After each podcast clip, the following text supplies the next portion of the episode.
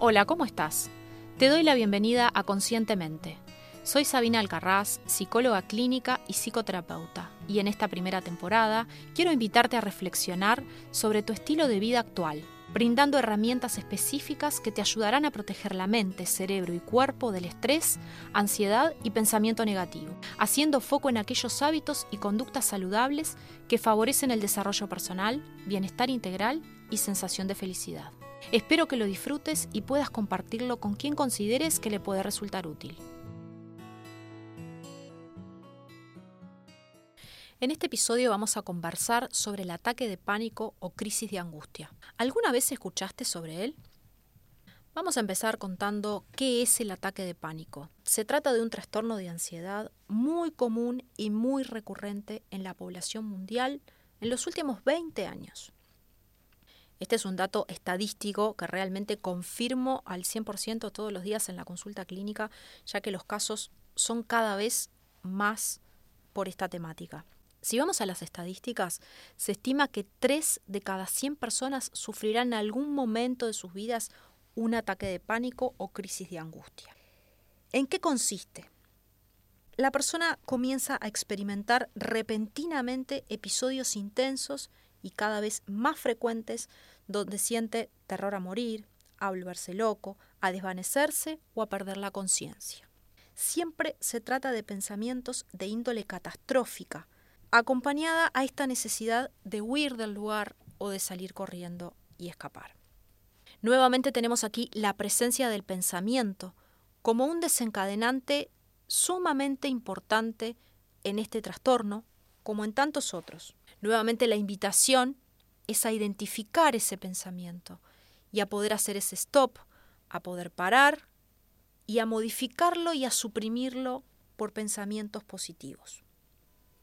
Si lo pensamos clínicamente, es un diagnóstico relativamente reciente, ya que hace 30 años los médicos no sabían de la existencia de este trastorno. Por ende, los pacientes quedaban por allí con toda esta sintomatología, con todo este sufrimiento, sin poder saber qué les estaba ocurriendo, qué es lo que realmente les estaba pasando. Actualmente sabemos y podemos identificar cuáles son los síntomas que se manifiestan en esta crisis de pánico. Y me gustaría que te detuvieras unos minutos a identificar si tenés alguno de estos síntomas, si te ha pasado, es decir, si alguna vez tuviste o estás teniendo una crisis o ataque de pánico. Algunos de estos síntomas son sensación de falta de aire, opresión o malestar en el pecho, mareo, visión borrosa, náuseas o malestares abdominales, hormigueo en extremidades, sudoración en todo el cuerpo, temblor a nivel de todo el cuerpo, taquicardia o aumento notorio del ritmo cardíaco, escalofríos o sofocos, puede ser cualquiera de los dos extremos térmicos, sensación de atragantamiento, sensación de irrealidad o separación de ti mismo. En general, estos episodios no duran más de 10 minutos y la frecuencia puede ser variable según cada caso. Hay pacientes que tienen más de un episodio por día y hay algunos que es más esporádico, uno por semana o uno por mes, dependiendo obviamente del contexto y de cada caso. Lo que sí es real es que los pacientes, más allá de que el episodio en duración y en minutos es corto, lo viven de forma muy intensa y luego de una crisis de pánico quedan realmente muy agobiados psíquicamente, muy cansados físicamente eh, con esa sensación de, de debilidad física. En la mayoría de los casos se ha instalado esto que se llama el miedo al miedo. ¿Qué es esto? El paciente me dice, tengo miedo de que me vuelva. Tengo miedo de tener otro episodio. Todo el tiempo mi pensamiento está focalizado en el miedo a que me venga el ataque de pánico. Y ahí radica la clave. Nuevamente volvemos a trabajar y a insistir sobre el pensamiento, el control del pensamiento, el pensamiento negativo y obsesivo que dispara muchos de los trastornos de ansiedad y de otro tipo, y el ataque de pánico no es la excepción. Actualmente tenemos algunas variantes también de la presentación clásica del ataque de pánico. Se está presentando con una desregulación térmica, es decir, que si estamos en invierno, el paciente te dice que siente muchísimo calor y si estamos en verano, el paciente te va a decir que está con muchísimo frío, con sensación de hipotermia. Eso es algo que se ha sumado últimamente, el último año, a, la sintomatología. Y en estos casos, cuando hay una desregulación térmica, el episodio dura bastante más, llega hasta media hora, unos 40 minutos. En todos los casos tenés que saber que estos episodios son autolimitados. ¿Qué quiere decir? El episodio va a comenzar, se va a desarrollar y va a tener un fin. Y tenemos que saber que tenemos que tolerar ese, ese tiempo ventana para que naturalmente la ansiedad decaiga y el episodio de pánico se vaya, pueda disminuir en, en cuanto a su ansiedad. En esto me gusta siempre pensar en la dinámica de la ola del mar. La ola sube, sube y va a llegar a un punto de meseta, no es que se va a quedar ahí congelada, sino que va a llegar un momento que va a disminuir y va a caer naturalmente. Eso es lo que tenés que pensar.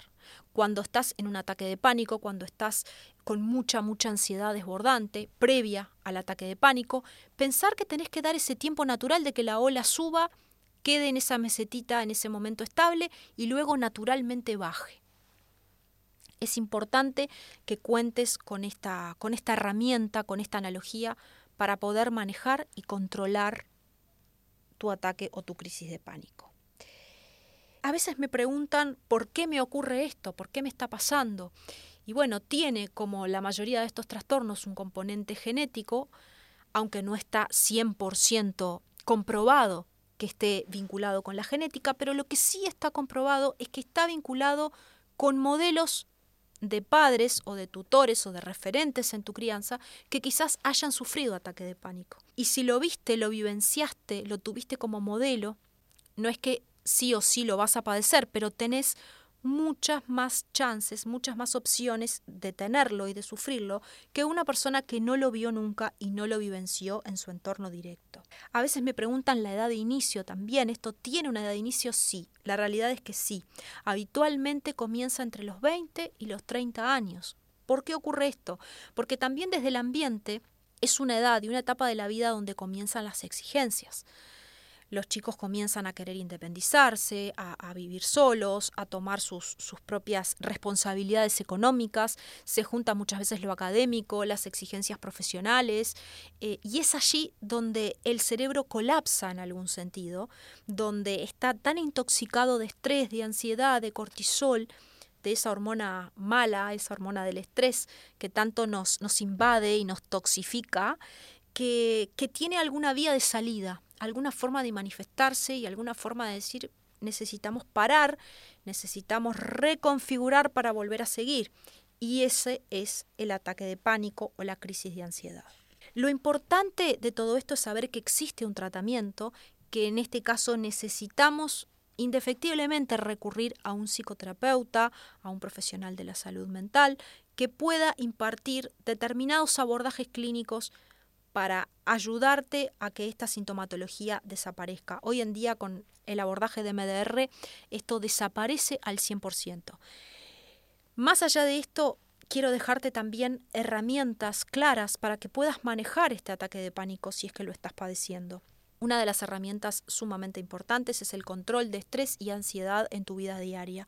Eso lo vamos a lograr con técnicas de relajación, de respiración, sobre todo la respiración profunda, esta respiración diafragmática que hacemos desde el abdomen, no respirando desde el pecho, desde el tórax, que no está bien, sino respirando desde el abdomen, desde, desde la parte más inferior, digamos, oxigenar los órganos inferiores, que habitualmente no lo hacemos, y poner la mente en calma, poner la mente en paz, con imágenes y visualizaciones positivas, con, con cosas que te gusten, que te inviten al equilibrio, a la calma, a sensaciones placenteras. Y esta es la forma de evitar esos ataques de pánico que sigan, sigan viniendo con tanta frecuencia. Y también con esta respiración profunda y diafragmática podemos salir rápidamente de ese ataque de pánico. Otra técnica muy conocida y con muy buenos resultados es si tenés a mano, o lo podés llevar en, en, tu bolso, en tu cartera, en tu mochila, es tener una bolsa de nylon a mano y cuando estés identificando que viene la sintomatología, soplar en esa bolsa. ¿sí? Otra técnica muy, muy conocida es, si es posible, en el lugar donde estés, en el entorno, pararte y pararte en una sola pierna y focalizarte en hacer equilibrio y respirar profundo. La base de todas estas técnicas es reorientar tu pensamiento hacia otro foco. Porque ¿cuál es el tema con el ataque de pánico? Que el paciente comienza a focalizarse en cada síntoma, en cada sensación y empieza a subir como en un gradiente, como en una escalera, ¿no? Empieza en esto de me siento mal, estoy mareado, me falta el aire, tengo la visión borrosa, me voy a morir, me voy a desmayar, voy a perder la conciencia. Y efectivamente ese mismo pensamiento negativo va retroalimentando la crisis de pánico. Entonces, mientras no puedas consultar a un psicoterapeuta especializado en MDR que pueda realizar un abordaje efectivo sobre esta sintomatología, te sugiero que sigas adelante con estas recomendaciones clínicas. Te deseo mucha suerte. Si te gustó este episodio, te invito a darle like y compartirlo con quien consideres que le vaya a resultar útil. Si querés saber más sobre estas temáticas, podés ingresar a mi web www.sabinalgarraz.com y seguirme en Instagram y LinkedIn. Es importante que tengas en cuenta que ninguna de estas sugerencias o recomendaciones clínicas sustituyen a un tratamiento psicoterapéutico.